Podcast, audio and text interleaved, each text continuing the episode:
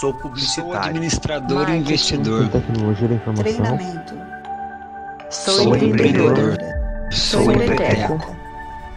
Synapse Podcast.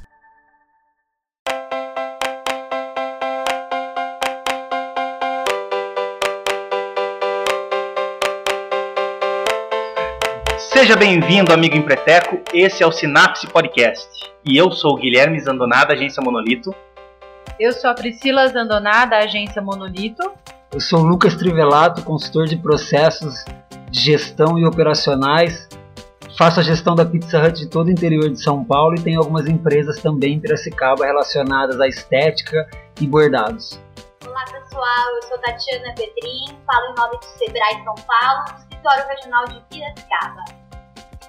Olá pessoal, eu sou a Mara Cury, da Mais Conteúdo Treinamentos. E esse é o episódio piloto, episódio zero do Sinapse Podcast. É, nós estamos conversando com amigos empretecos. É, eu sou Guilherme Zandoná, publicitário, sócio proprietário da agência Monolito, sou diretor de criação. A agência Monolito tem 10 anos e além da, da direção de, de criação na agência, eu também sou especialista em gerenciamento de projetos por formação e especialista em apresentações é, corporativas por experiência, né? Há 12 anos fazendo apresentações, eu acabei que, por me especializar nessa área.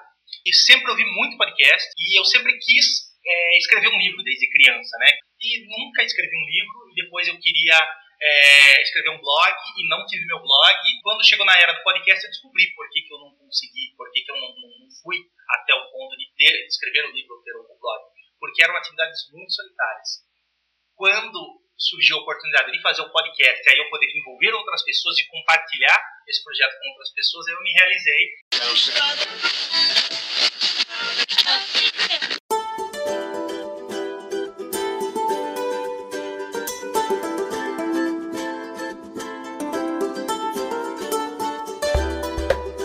O que é o Empretec? O é uma metodologia desenvolvida pela ONU, né, que trabalha comportamento empreendedor. Então, a ONU lá no período pós-guerra queria compreender por que, que havia empresários que tinham sucesso e outros empresários que não haviam sucesso. Né? Então, ela fez uma pesquisa no mundo, né? David McKillan, um grande pesquisador norte-americano, trouxe para a ONU uma pesquisa que levantava três pontos. Primeiro ponto, que empreendedor de sucesso ele já quebrou no mínimo três vezes. Segundo ponto, que o empreendedor de sucesso não tem educação formal. E o terceiro ponto, que os empreendedores de sucesso tinham em comum 10 comportamentos. A ONU falou, epa, o que a gente pode entender com isso? Né?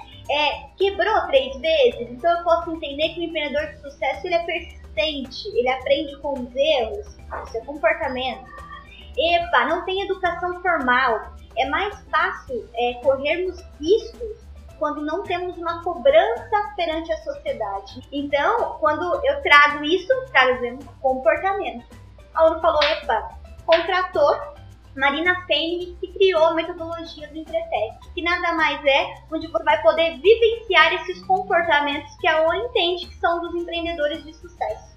São 10 comportamentos divididos em três conjuntos: realização, planejamento e poder.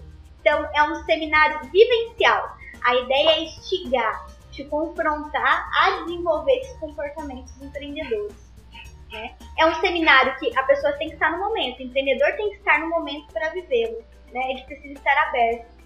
Legal? E aí, a partir desse momento, qual que é a ideia? É que o empreendedor passe a se observar de outra maneira. Compreender as características comportamentais empreendedoras, compreender o, que, compreender o que tem de positivo e o que tem de negativo, o que precisa melhorar e o que precisa, na verdade, empoderar, que é aquilo que tem de muito e precisa empoderar.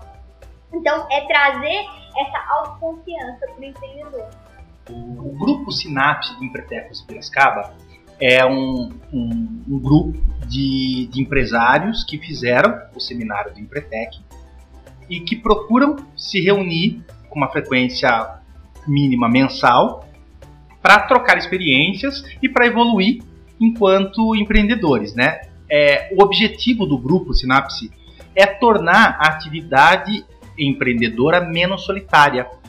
Porque o empreendedor, ele sofre uma pressão muito grande para ser o empreendedor bem sucedido.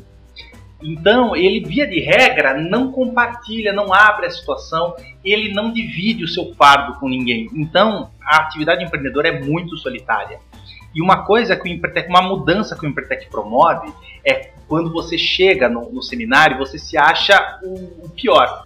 Eu fui assim, eu estava esperando um momento em que o pessoal me descobrisse ali. Né, que eu era um empreendedor que não ganhava o dinheiro que todo mundo achava que eu ganhava, e, e que enfrentava os problemas que para mim era só eu que enfrentava. Ao longo da semana você vai conhecendo aquelas pessoas que estão fazendo o seminário com você e você percebe que você não é o único que enfrenta aqueles problemas.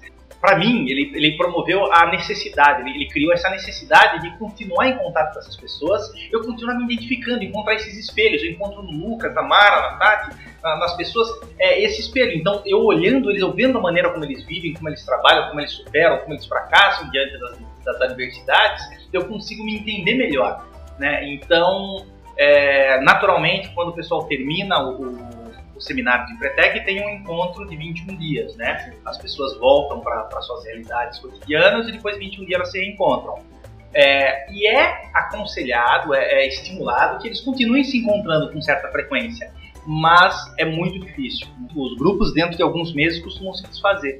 E essa iniciativa, inspirada por outras, tem por objetivo unir essas pessoas e, e permitir que elas se conectem e não deixe de escapar esse, esse contato. E aí, em paralelo aos encontros, ao grupo Sinapse que está que, que, que tá promovendo esses encontros mensais, a gente está fazendo esse podcast, que é uma forma de projetar uh, as aspirações do grupo, projetar aquilo que a gente está construindo e dar mais visibilidade para pra, as pessoas, para as ações, criar produtos que possam interessar para esses empretecos, enfim, vamos ver até onde essas possibilidades. É bacana levantar, Guilherme, que é, após o seminário cria entre os participantes um elo de confiança.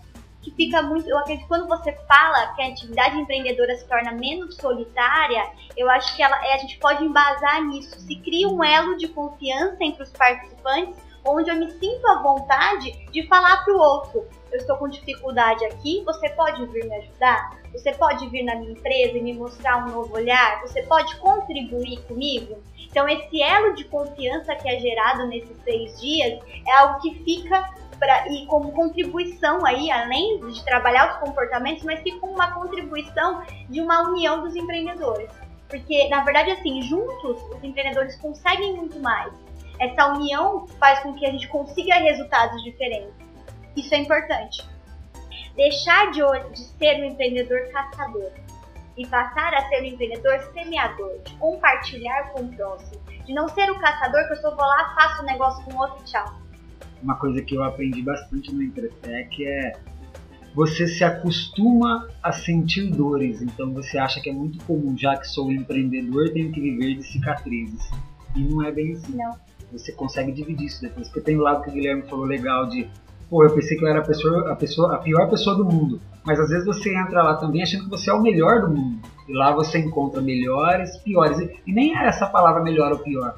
Pessoas com mais ou menos conhecimento, com mais ou menos bagagem. Então eu acho que lá a gente encontra o equilíbrio. E o que a Tati falou que eu acho espetacular é começar a enxergar os meus comportamentos como que dá um, é, gera alguns estalos lá que você fala, caralho, olha, por que, que eu tô fazendo isso? Olha o tanto que eu sou de fazer muito isso, mas bom. por que eu não faço isso diferente?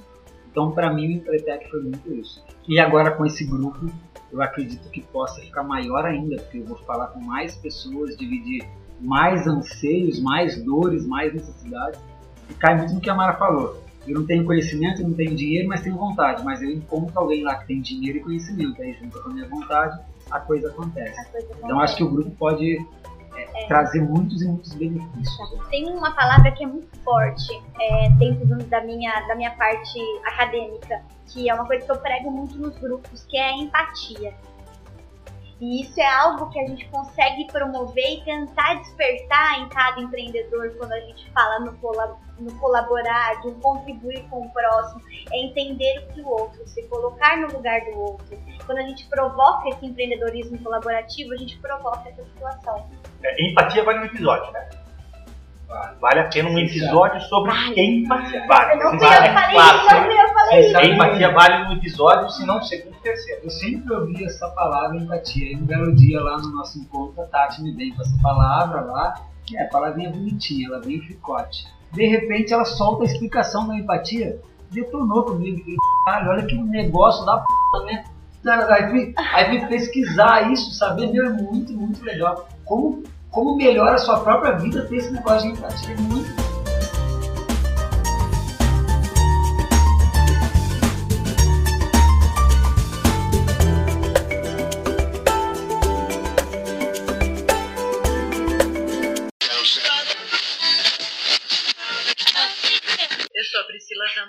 da agência Monolito. Eu sou diretora de gestão e marketing da empresa. Minha formação, eu sou publicitária.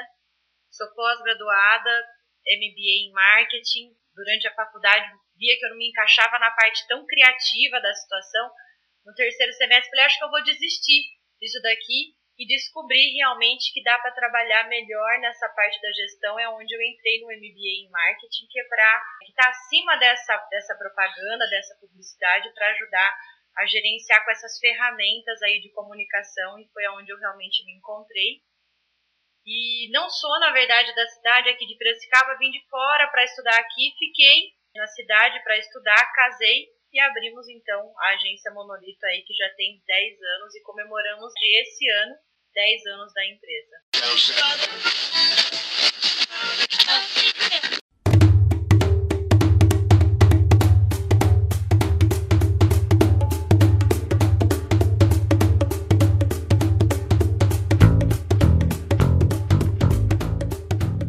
Que é startup? A definição formal de startup é o ato de começar algo, normalmente relacionado com companhias e empresas que estão no início de suas atividades e que buscam explorar atividades inovadoras no mercado. Então, startup nada mais é do que um novo negócio. É, por hábito, por prática, trata-se startup aquele novo negócio que lida com inovação. Tem um artigo que, que encontrei na Endeavor que o título é O Valor de uma Ideia de Negócio, é do Israel Salmen, da Melius. E é um artigo muito interessante, que é um artigo de 1 de abril. Então ele começa falando que, que tudo o que você precisa é uma ideia de negócio. Desenvolvendo, logo na introdução, ele revela que é uma brincadeira, que ele foi convidado a fazer uma brincadeira de 1 de abril, que na verdade não é. E ele conta a trajetória deles, do aplicativo Melius que mais do que um aplicativo, ele acaba sendo um modelo de negócio bastante diferente, né? Que é o esquema do cashback. Né? Igual aqueles programas de fidelidade, aqueles programas de vantagem de cartão de crédito, que você ganha pontos ou milhagem. O sistema do cashback você ganha dinheiro. E o dinheiro é depositado na sua conta. Dinheiro vivo, dinheiro de verdade. Então você vai comprando em cartão de crédito, comprando em determinadas lojas e você recebe dinheiro de volta. Então eles tiveram essa ideia genial e ele conta como, com uma ideia genial, eles conseguiram queimar 400 mil reais no investidor anjo e chegaram à beira da falência com uma ideia genial. O que faltou?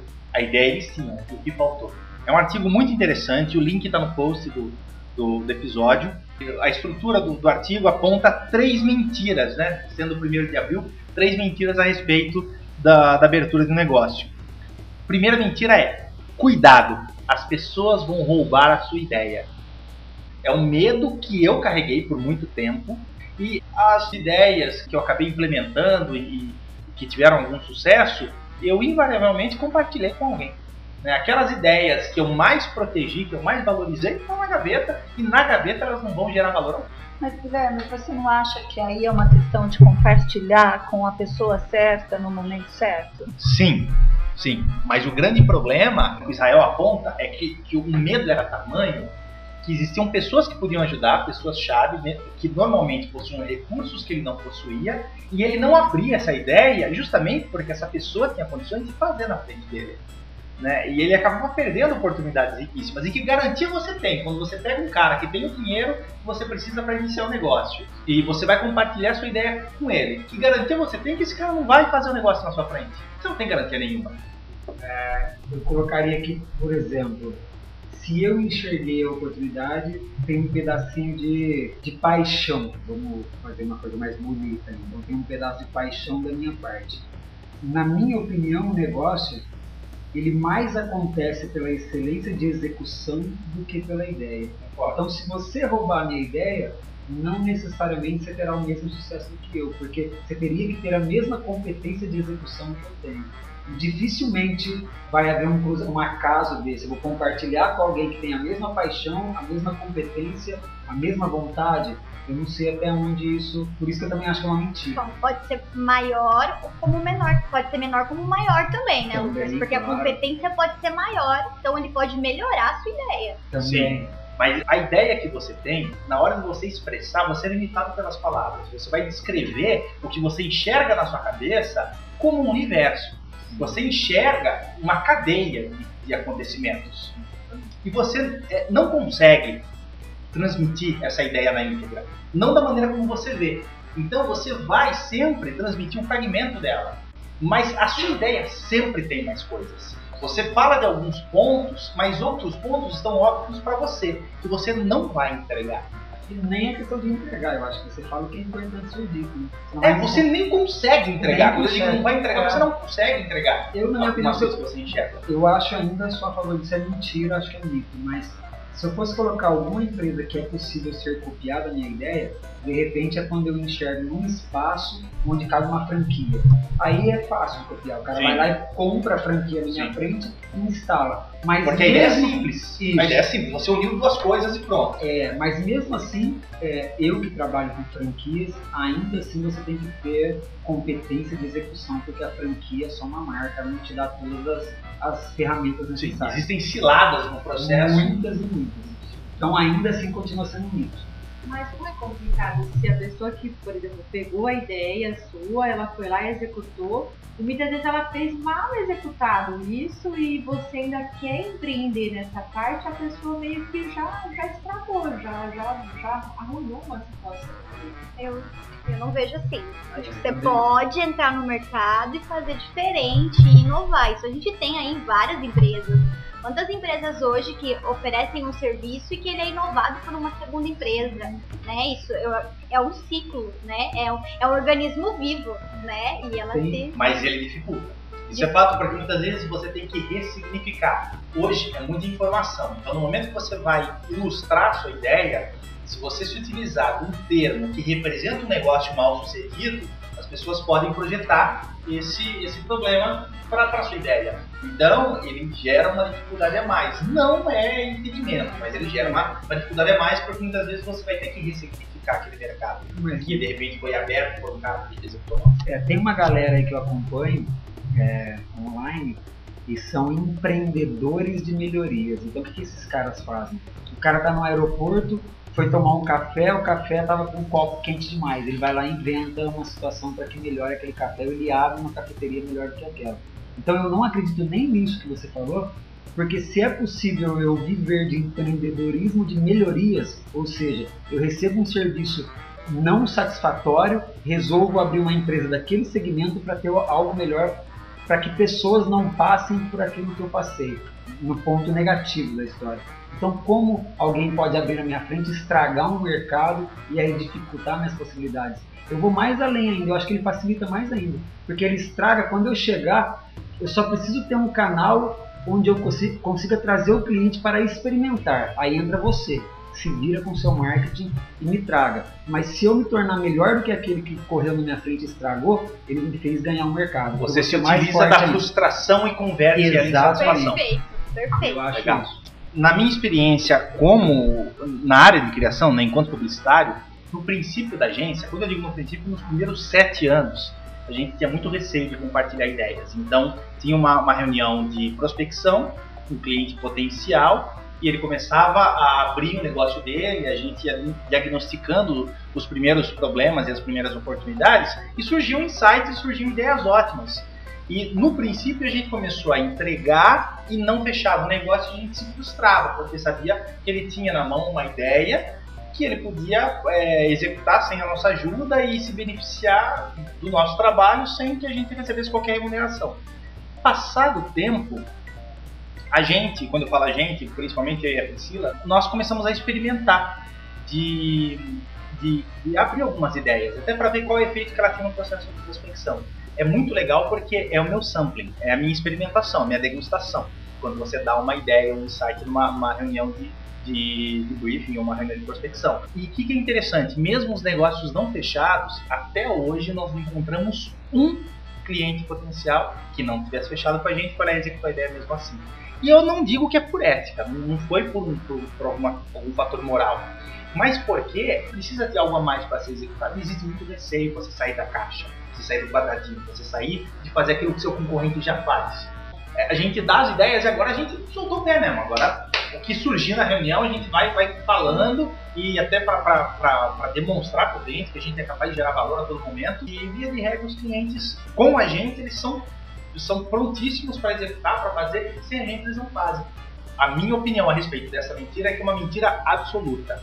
É assim, você precisa tomar cuidado com oportunistas. Pessoas que estão procurando tomar ideias de outros para fazer e tal. Mas fora essas pessoas que têm esse problema de caráter, eu não teria, eu não teria receio. É legal você segurar de repente para não antecipar algumas expectativas, para que você reserve alguma surpresa, principalmente para o mercado, do seu público alvo. Mas dessa coisa de proteger a ideia, eu não vou falar para que ninguém roube a minha ideia, que essa é a mentira que o Israel fala no artigo, alguém roubar a sua ideia, eu aprendi com o tempo que, para mim, isso é uma completa mentira. O que, que vocês acham? Perfeito. Eu, eu vou te dar um exemplo de empresa onde o profissional, então, tem, se tiver esse pensamento de roubar a ideia. Eu tenho a franquia, eu sou franqueado do Spa das, Sobran Spa das Sobrancelhas, é uma franquia de estética especializada em sobrancelhas. Como vem de franquia, tenho conhecimento, a base, treinamentos e o layout, enfim, ele é padronizado. É, algumas pessoas elas entram para ganhar esse treinamento, entender como é o layout e a padronização e sai da minha empresa depois de oito meses ou dez meses para montar outra empresa idêntica à minha, mas onde elas não pagam impostos, é, não tem legalização nenhuma, enfim, fica muito mais barato para ela. E o pior, ela tem contato com o meu cliente, então ela leva esse cliente embora. Mas aí não é roubo de ideia, né? Aí é absorção de know-how, absorção de tecnologia. Existe uma curva de aprendizagem que demanda uma penetração, demanda uma imersão muito maior do que você roubar uma ideia, certo ou não? Sim e não, porque na verdade é, o, o trabalho interno nosso é, ele veio de alguma ideia que não é colocada fora da marca. Então ela vai para dentro muitas vezes não esperando é, sair, mas lá ela rouba a ideia que veio da franquia. Dentro dessa ideia ela tenta melhorar ou não, ou dar um jeitinho brasileiro fora da empresa. Eu concordo Mas com não você. seria roubar metodologia, É. não roubar ideia? Porque você, se você explicar isso para um profissional da mesma área ou uma área correlata, com a explicação ele conseguiria fazer? Ou ele depende de, de viver aquela metodologia ou de se aproximar a ponto de entender os detalhes da metodologia para ver apli- aplicado? Sim, eu acho que ele precisa de É mais aproximação. roubar a metodologia, né? É, roubar o know-how, mas Know-how. É, mas ainda a ideia de como tudo acontece, que a gente pode chamar de know-how, na minha opinião, ainda não deixa de ser uma ideia inovadora. Então, o profissional ele vai lá dentro, ele rouba o know-how, mas ele também rouba a ideia da franquia, que é um modelo diferente de fazer as sobrancelhas, vamos colocar. Tá, e ele vai o cara aplicar que tá fora. começando, o cara que vai abrir um negócio, você fala para ele, eu não vou contar a minha ideia para as pessoas porque elas podem roubar a minha ideia. É verdade ou mentira? Mentira, Mentira. mentira. Não existe essa possibilidade. Se a gente parar para o cara que está começando, Hum. né? A gente não, não tem um dos passos lá quando a gente vai montar a nossa empresa, da gente conhecer os concorrentes. Aí eu não vou até o spa da sobrancelha para conhecer qual, qual é o know-how de vocês, a forma como vocês trabalham para eu melhorar isso, tirar o que tem de bom e de positivo e montar o meu. Perfeito. Acho que tem muito, muito a ver com essa conversa, né? Até porque a gente não é, é o mercado. A pesquisa consiste em você investigar uma ideia e ver o que você consegue Sim. tirar proveito dela, Sim, né? é o mercado. E isso nós vamos estar exposto como empreendedor a todo momento. Até porque o Guilherme está colocando uma ideia inovadora. Hoje, se a gente fosse agora é, numerar ideias, quem consegue falar uma ideia de alguma coisa que não existe e acabaram de inventar? Eu não vejo há anos acontecer isso. Eu vejo melhorias, Sim. mas do zero algo, não vejo Você nada. está falando de inovações incrementais e inovações de ruptura. Sim. Inovação incremental é aquela melhoria que você faz, né? É, então eu pego uma ideia, eu vou evoluir ela de alguma forma, inovei, inovei, mas de maneira incremental. Existe a inovação de ruptura, que é aquele negócio mind-blowing, né? Você explode Mas- a cabeça, aquele Mas diferente. qual foi a última dessa? Quem, na verdade, nesse mundo nosso está fazendo ideias de ruptura? Na verdade, na minha opinião, todos estão melhorando coisas que já existem. Ninguém tem ideia nenhuma de ruptura. Hoje a inovação, pra mim, é desconstruir e Isso. Eu, eu não consigo falar uma Sabe qual é a última? Uma. Qual é a última que você lembra? A última que eu lembro é o iPhone. Sim. O iPhone pra mim foi Mas não ainda. pela, não pelo hardware, pela usabilidade. A usabilidade revolucionou. A minha sogra não conseguiu aprender é, informática, não conseguiu aprender a mexer com o mouse. Ela dava tapas no mouse assim para movimentar. Entregou um tablet na mão dela, acabou. Ela aprendeu a mexer inclusive no mouse do computador. É, mas eu não concordo que seja uma ideia do zero ainda. Tinha um computador e um telefone do zero nunca vai ser. Então, do zero nunca vai ser. Isso é o- Criatividade vem de repertório. então. do zero é, é- eu, eu acredito que do zero é virtualmente impossível. Né? Deus é capaz de criar coisas do zero. O homem vai aprendendo com Deus e vai fazendo as coisas, né? É, de repente Mas o cara que criou o telefone, beleza. Mas não existe mais. Agora é só melhoria não, melhoria. não é tanto a respeito da origem, mas a respeito do efeito. Né? Então tá, eu faço alguma coisa que não vai melhorar o mercado. Ele vai revolucionar o mercado, ele vai abrir o mercado, vai destruir o mercado. Mara, Concordo e assim, É a hora, que, a hora que você perguntou, né, da, de uma nova ideia, eu, eu pensei no avião é, com manutenção elétrica, né, que voa à base da eletricidade. E é uma melhoria. Ainda é uma melhoria. é uma inovação incremental. Aham. Então, complicado falar de ideias. Eu não consigo. difícil. Eu adoraria ter uma. Aliás, eu sofri muito mais pra ter, mas não, não eu nem sei se eu voaria num avião elétrico. é, ele já tem manutenção para voar bastante, mas ainda Por isso que pra mim inovação é sempre você desconstruir e construir algo. E melhorar aquilo que está existente. Pra mim é mentira, pro Lucas é mentira. Tati, é verdade ou mentira? Que você Mentira. não, não diz a sua ideia pra ninguém roubar. Mentira. Então, Mara, verdade ou mentira? tira. Mentira. Priscila, verdade ou mentira? É difícil falar. Mentira. Mentira. E vocês falam tudo? 100% assim? Consegue bater um papo tranquilamente sobre uma nova ideia? Hoje a gente tem essa tranquilidade. A palavra é essa, né? Hoje tem a, tem a tranquilidade de conversar com a pessoa e abrir aquilo que de repente é um game changer. É uma virada de mesa, é um detalhe que pode mudar o negócio dela. A gente fala mesmo assim. Porque chegou um ponto que a gente entendeu também o seguinte: se ela for e fizer isso sem, sem agência, fizer isso por conta e der todo o resultado que ela espera, ok, ela obteve e não precisou pagar por aquela ideia. Mas e quando ela precisa de uma nova ideia? Da onde veio aquela tem muito mais. Então é uma forma de eu vender a longo prazo. Na verdade, você encontrou essa maneira como uma proposta de valor da sua empresa. Sim. Né? Você, você contribuindo com novas ideias e abrir as ideias é a proposta de valor da sua empresa. Diferente numa situação onde você está começando a empreender e tem uma ideia.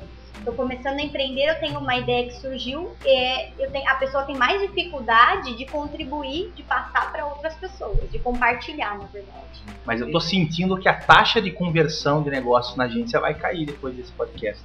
Nós vamos ficar marcando reuniões de prospecção e não fecha negócio, né? Cuidado. Tomar cuidado, é. E eu acho tão legal que tem um, eu até tenho um episódio na minha vida, ah, acho que há um ano e meio atrás, eu andando na cidade, pensando em fazer alguma coisa, eu fui visitar uma franquia de pizza que chama Domino's Pizza.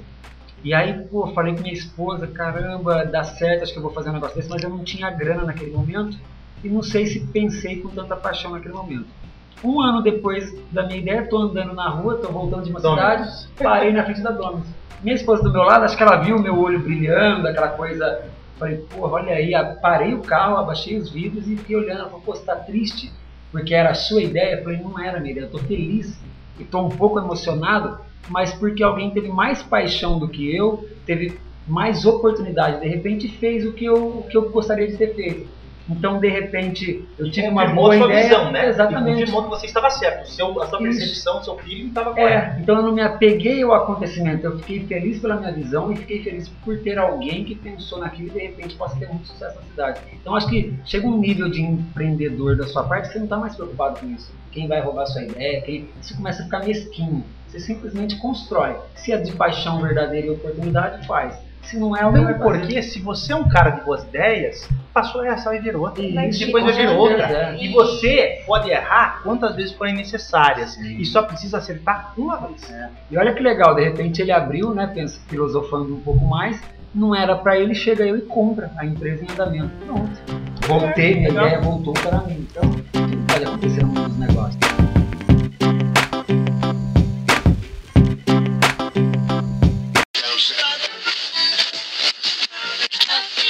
Olá pessoal, meu nome é Lucas Trivelato. Eu venho de uma família de empreendedores falidos, aqueles empreendedores que não tinham conhecimento, mas tinham muita vontade. É, eu sou de Barretos, foi onde tudo começou. É, até meus 17 anos, minha família faliu as empresas que eles tinham e eu decidi nunca mais ter empresas ou não participar disso por tudo que eu vi. E aí agora, aí morei em algumas cidades, fiz algumas coisas, morei fora do país e voltando para o Brasil, é, comecei a trabalhar na Pizza Hut, que é, que é a rede de franquias aqui, uma rede de franquias americanas. E dentro da Pizza Hut comecei a fazer movimentações empreendedoras, mas sempre como funcionário.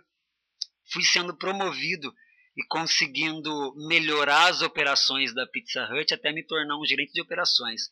E alguns e, nisso fui me formando em administração de empresas, fiz pós-graduação, MBA, fiz algumas especializações é, me envolvi em alguns cursos, sempre relacionado à administração de empresas, sempre com o intuito de trabalhar num, num cargo muito alto dentro de alguma empresa importante no Brasil.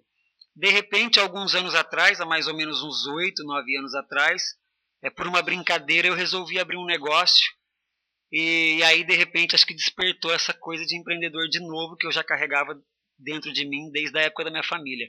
A partir disso eu nunca mais parei de empreender, é, me envolvo em todas as coisas possíveis de empreendedorismo.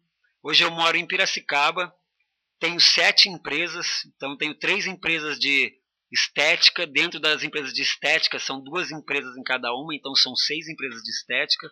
Atualmente entrei agora com uma sociedade numa empresa de bordados e estou há 13 anos e meio fazendo a gestão operacional da Pizza Hut e sou o gerente dos gerentes que controla todo o processo administrativo e operacional que leva a rede do interior de São Paulo é, em crescimento e, e procurando sucesso.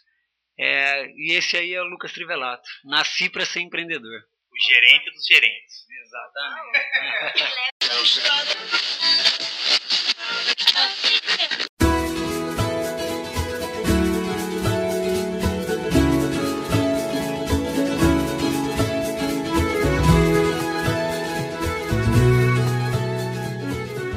Vamos lá, a segunda mentira que o Israel aponta é: você precisa de investimento para começar. Aô! Essa pergunta Essa é cabeluda. minha amiga Mara. Mara, você tem a palavra, o microfone é seu. Na minha opinião, é verdade. Embora você possa começar um negócio sem dinheiro, mas tudo depende do que você quer empreender. É, e depende também do quanto você quer entrar num banco, do quanto você quer tomar dinheiro para que aquilo aconteça. Ou você pode arrumar um investidor, aquela pessoa que vai investir na sua ideia. É, dependendo da ideia, você precisa de dinheiro para começar. Quem acha que é mentira, que não necessariamente ser? Por Vamos quê? Ele, Vamos ó, vamos lembrar, vamos lembrar a premissa da coisa. Ele tá falando de mitos, são coisas que as pessoas assumem como verdades absolutas. Não é que ele tá dizendo que você nunca precisa de dinheiro. Ele tá falando assim, ó, é errado dizer que você sempre precisa de investimento para começar. Eu acabei de falar. É. Dependendo da ideia. Dependendo da ideia. Mas no geral você acredita que é necessário investimento. Sim, É um limitador para muitos negócios. É um Algum grande limitador. investimento você precisa, né? Dependendo do tamanho do investimento, é um limitador. Da natureza do investimento, da estrutura que você precisa. Nós começamos a empresa, no final das contas, sem nenhum dinheiro. Não é que, que, que eu também concordo com a Mara que muitas vezes pode não ser fácil, mas eu acredito que não precisa do dinheiro. Porém, também tenho limitações, porque eu penso, na verdade, no segundo empreendimento e tô meio enterrada nessa situação nesse momento. Investimento, exatamente. que cai nesse paradigma aí, no sentido assim, nós abrimos a agência sem nenhum dinheiro realmente, foi com é, computador já emprestado, que veio de faculdade. Nós pegamos uma pessoa para ser o, o, o fiador, no caso do espaço de locação, com mesa de, de estudante. Na verdade, de aqui cozinha. dentro, mesa de cozinha e cadeiras de cozinha dentro da empresa, num, num, num espaço aberto. E começamos atendendo o cliente desse jeito. Na verdade, a gente mais preferia no cliente do que o cliente viesse até a nossa empresa. E aí sim, o dinheiro que foi entrando aos poucos nos permitiu fazer investimentos dentro dessa empresa que, que permitiu esse crescimento. Porém, quando se pensa num outro tipo de negócio, que muitas vezes talvez não seja só a prestação do serviço, talvez isso dificulte um pouco quando eu tenho que fazer mais investimentos. A prestação de serviço normalmente é uma mentira, você precisa de investimento. Para uma indústria. Quando eu preciso de um maquinário, quando eu preciso Aí sim, talvez eu precise desse investidor anjo, não sei se eu estou disposta a, a, entrar com um sócio. Eu acho que tem, depende muito também do que a pessoa está disposta nesse momento a fazer. Se a gente for avaliar a base da pergunta, é legal, porque eu preciso de dinheiro? Claro que não. Mas se eu conhecer um canal que me traga dinheiro, aí eu fiz dinheiro. Mas o dinheiro não é meu. Então a minha resposta é mito e eu concordo com ele, porque eu não preciso de dinheiro. Se for uma consultoria, um trabalho de prestação de serviço, concordo com tudo que a Pri falou, não precisa de dinheiro quase que nenhum. E se você vai montar uma fábrica ou algum negócio, você acha um canal de dinheiro. Há seis anos atrás, eu lá pesquisando coisas quis abrir a empresa de estética. E aí eu lembro que naquela época mandei um e-mail tal, os caras falaram, olha, você precisa ter 50 mil reais na conta para mostrar que você tem viabilidade para o negócio. Eu deveria ter uns 600 reais na conta no máximo e olhe lá ainda. Eu tinha um centro de lavagem de carro mais ou menos não me dava um real, estava lá se pagando, mas eu tinha um carro e uma moto. O que, que eu fiz? Eu tinha uma moto que valia 25 mil reais, vendi ela por 15 porque minha ansiedade tomou conta de mim e fui lá e pedi mais 35 mil reais para o Bradesco.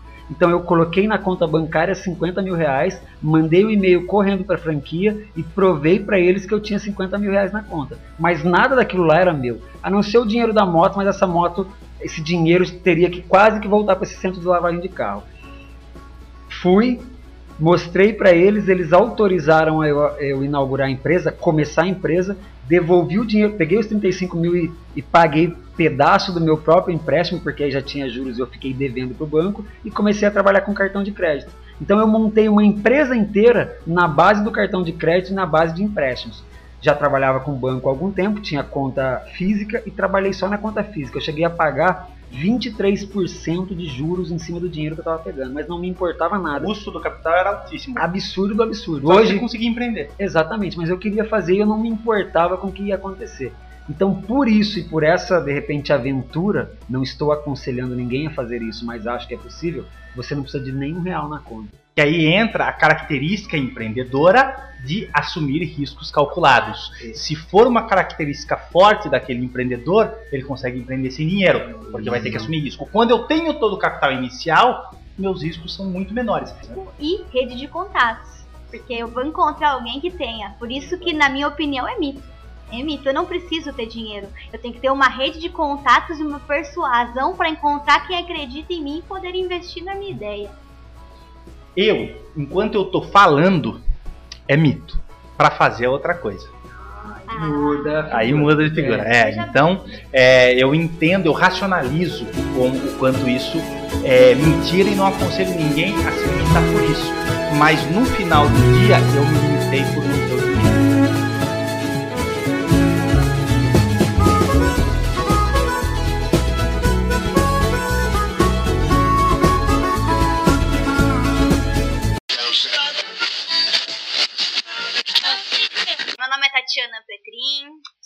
formada em psicologia e o empreendedorismo chegou até mim porque eu tenho uma mãe empreendedora, que uma, uma pessoa que me ensinou o que eu sou hoje, que me trouxe os meus valores é, como, como pessoa mesmo, mas me trouxe o empreendedorismo. Então, desde pequena, minha mãe sempre teve seus negócios. Então, sempre aquele empreendedorismo por necessidade, sem saber o que estava fazendo, mas ela estava fazendo e fazendo acontecer, né? Então, ela, ela teve agricultura, ela teve bar, ela teve lanchonete, né? Hoje, ela parou com tudo, que ela está cansada, ela está curtindo os netos e deixou essa semente no meu coração. Eu trabalho no escritório regional do Sebrae, então eu falo, represento o Sebrae São Paulo através do escritório regional de Piracicaba há cinco anos. E o que me motiva a estar dentro do Sebrae é porque eu acredito no empreendedorismo e no poder do empreendedor. É isso que me faz levantar de manhã e ir trabalhar. É poder contribuir um pouco mais com esses empreendedores. O empreendedorismo, para mim, traz como uma mudança social, uma mudança do nosso país. Eu acho que eles podem muito mais, o empreendedor pode muito mais e pode fazer mais, pode fazer melhor. E, e trabalhar com isso é o que faz os meus olhinhos brilharem. Né? É, a minha formação em psicologia me ajudou a compreender um pouco mais as pessoas e de forma também a compreender esse lado do empreendedor, tentar ouvi-los, que eu acho que essa é a grande dificuldade do empreendedor, é ter alguém para ouvi-lo. Ele sente essa necessidade de ter alguém para ouvi-lo. E é, é, algo que me, me deixa feliz poder proporcionar isso e compartilhar. Então, Fico muito feliz com esse convite de estar aqui no podcast para poder trazer um pouquinho desse amor, desse brilho nos olhos que eu tenho ao falar de empreendedorismo.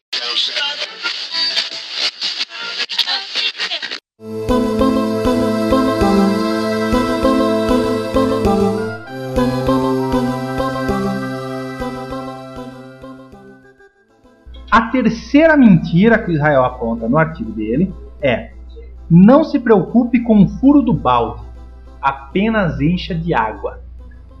Se você tiver os recursos necessários para fazer o negócio acontecer e ele não está correndo da maneira ideal, não está sendo, não está trabalhando, você não está operando com eficiência ou com excelência e tal, e mas você continua injetando, você continua se esforçando, investindo e tal, tipo, não se preocupa com os furos do balde, apenas enche de água, né? Desde que você esteja com os furos do balde controlados.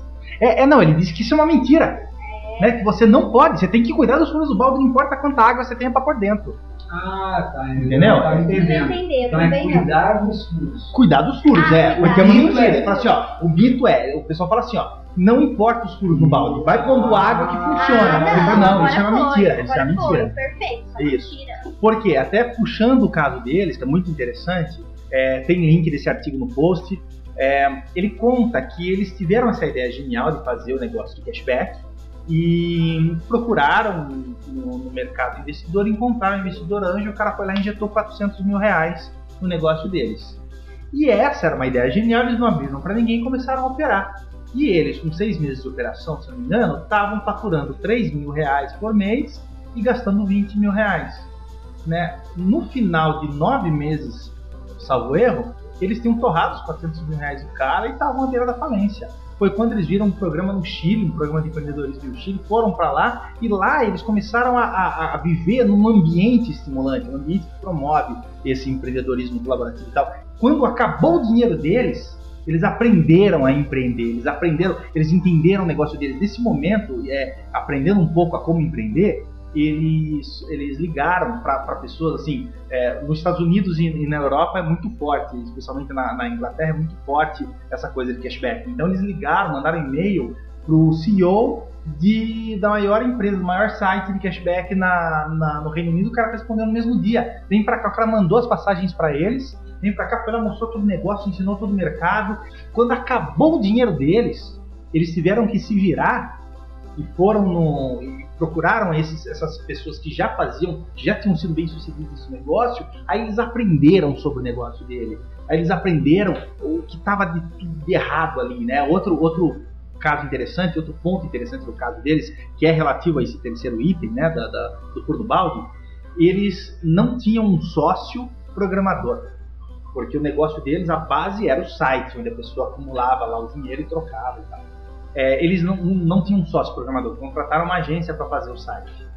Então, eles passaram todos os requisitos, a agência, por mais que tenha feito direitinho, fez um site redondinho do jeito que eles queriam, quanto eles conheciam do mercado e do público?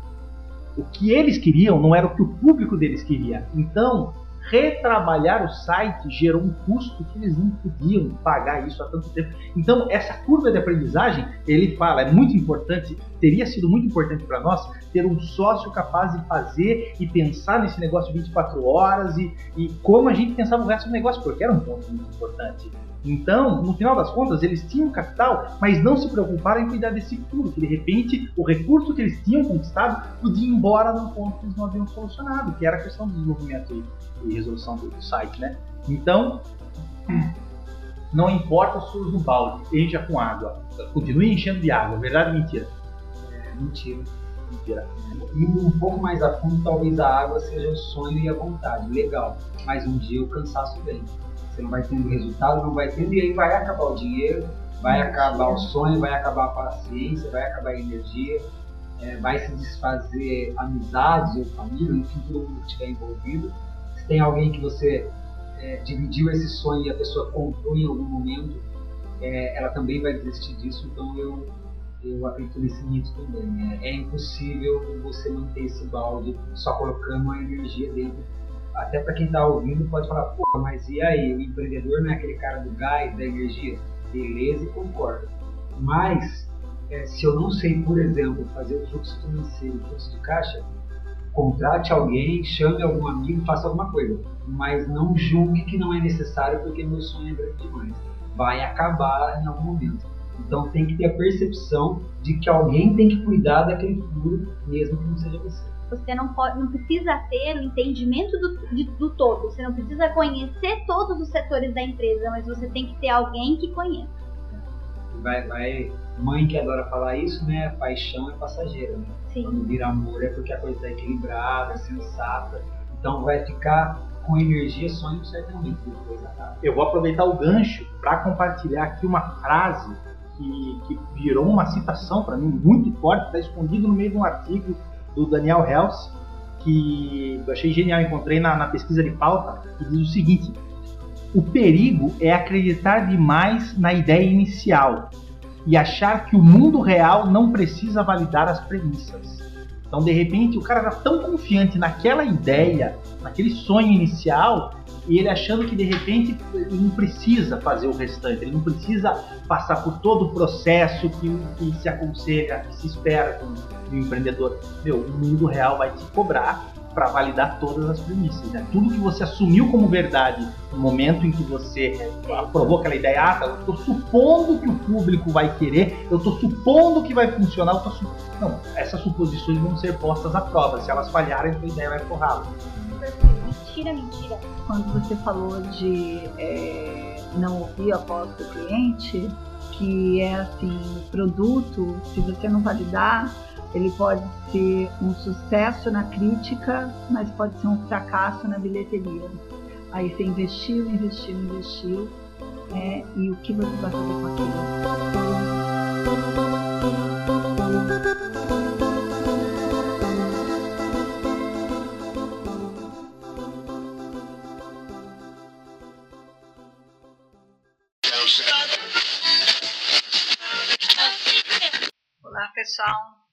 Mara Cury, eu sou formada em Relações Públicas, pós-graduada em Marketing pela ESPM e eu sou um misto de empreender e trabalhar, né, assim como o Lucas também trabalha para uma empresa. O meu pai, ele sempre foi um empreendedor, mas ele também teve esse misto na vida dele de estar trabalhando para uma empresa e empreender. E eu acho que, eu acho não, tenho certeza, que eu comecei a empreender já muito jovem. A primeira coisa que eu vendi, né, e que foi por iniciativa própria, foi gominho de cana descascado. Então, uh, eu queria ter meu dinheiro e eu fazia sorvetinho e eu descascava cana e vendia gominho de cana descascado e tinha meu dinheiro. É, e aí eu passei por muitas outras situações, ainda bem jovem, né? Mas com 16 anos eu comecei a trabalhar, comecei a trabalhar em empresas e aí eu passei a trabalhar numa empresa bem grande, uma multinacional. Antes disso eu ainda tive um mix, eu vendia roupa, eu vendia joia, eu vendia bijuteria, Então eu estava tocando a minha vida em paralelo, mas é, eu tinha meu emprego e eu tenho certeza que isso acontece com muitos brasileiros. Eu trabalhei depois disso 29 anos numa multinacional de origem americana, tive uma carreira bem legal, me realizei bastante. E agora, como milhões de brasileiros também, eu estou passando por essa wave aí de começar a empreender por conta da situação do país. Estou gostando muito, estou aprendendo muito e estou tentando amadurecer antes de dar um passo é, decisivo. Mas já decidi, sim, que eu vou fazer aquilo que eu tenho por vocação, já que a primeira coisa que eu fiz foi vender gominho de cana de descascado. Então, por vocação, eu, eu gosto muito de vender e então eu estou trabalhando agora na minha carreira solo, é, com treinamento de vendas, treinamento para líderes de vendas, e está sendo uma experiência bem legal e estou tentando me profissionalizar para que as coisas aconteçam da maneira mais profissional possível.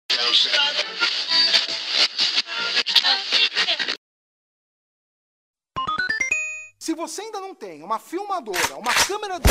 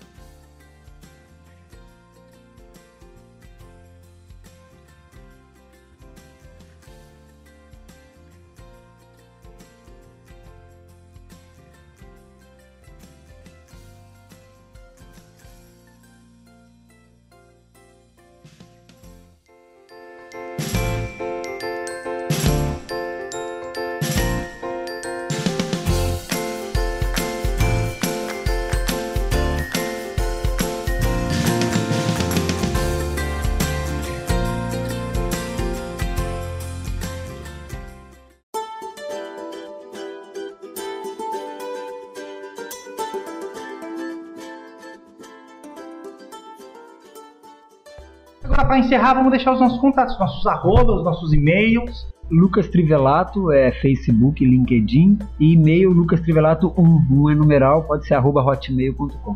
Tatiana Petrin, Facebook, LinkedIn, você me encontra. Instagram também pode ser, Guilherme? Pode. E no e-mail é tatianapc.sebraesp.com.br. Ah, meu e-mail é maracuri com y 001 arroba gmail.com. Uh, tô no Skype também, Maracuri tudo junto. No nosso jabá pode me da achar. vez. A Tati É, do Sebrae, com a palavra. também, Nós estamos falando de Maracuri. entretecos, nós Então, temos fica nossos fácil. ouvintes aí que não são entretecos. Então, como fácil? Me encontra no Facebook, Priscila do Zandoná. né? Nós teremos É, agora LinkedIn, em 2016 Instagram, a última Meu de e-mail é Entretec Iremos E você me encontra pelo com essa última facebook.com turma, barra para Guizandoná, 2017 o Sebrae ou no Twitter, arroba de ou pode mandar um e-mail também, guilherme arroba monolito.com.br. Então é importante E colocar esse foi o episódio piloto do Sinapse Entretec Podcast. é Eu espero que você tenha gostado. Um abraço.